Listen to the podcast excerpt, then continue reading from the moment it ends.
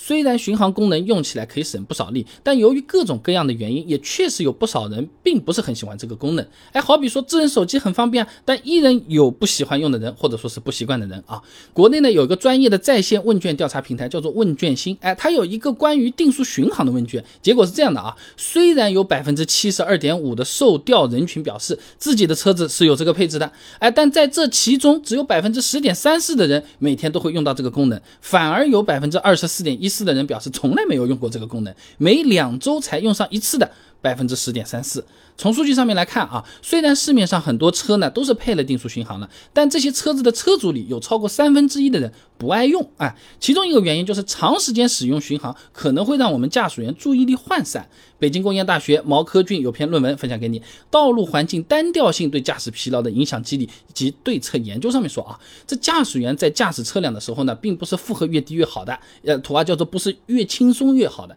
只有在超负荷和负荷不足的这中间区域。才是最优操作区域，因为负荷不足太轻松，哎，这驾驶员适应负荷变化的能力啊，容易受到疲劳的影响。简单的讲，太轻松了。有可能就疲劳了，人就懵了，就傻了，突发一个情况反应不过来了，呃，就已经撞上去了啊。那刚才那个还讲到了啊，当负荷不足的时候，可以通过增加与驾驶任务无关的附加任务来应对驾驶疲劳的影响。哎，没事做的时候，反而可能需要硬找点事情来做，来保持自己的注意力集中。比如说什么，哎，我要不要放点歌听听啊？或者是跟着哼唱两句，或者怎么样怎么样啊？那还有一部分的驾驶员朋友呢，尤其是不少新手驾驶员，啊不愿意用巡航呢。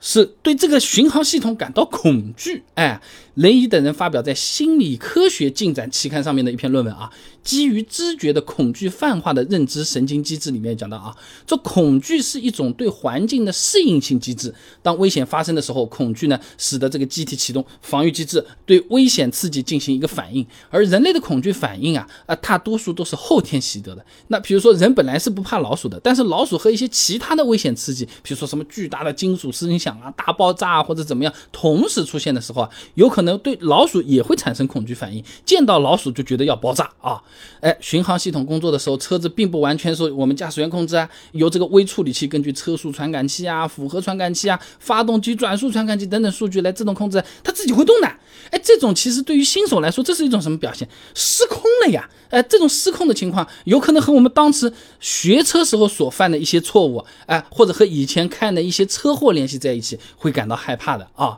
那此外，巡航系统啊，它使用条件是有限的，在整个开的那个过程中啊，可能有时候会频繁的超出系统所能应付的上限。比如说碰到什么拥堵啦，有人突然插进来啦，哎，等等这种情况，都是需要我们驾驶员手动接管这个车子。结果还是自己开嘛，呃，省了也没省多久嘛，重新再来接管还被烦一下吵一下，也容易引起人的反感啊。大连理工大学的张希月有篇论文分享给你，L 三级自动驾驶汽车接受意愿及选择行为研究里面就有讲到啊，这大众普遍认为接管行为比较麻烦，或者说在执行接管行为过程中会有紧张和害怕的心理，频繁的接管行为呢会引起大众对 L 三自动驾驶汽车的反感。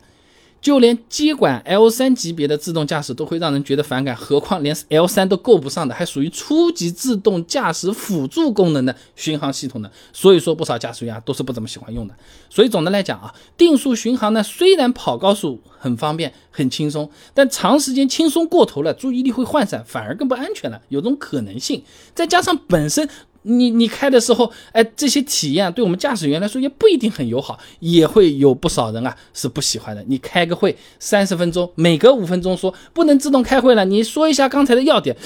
要要点，那那还是我自己来开会嘛好了。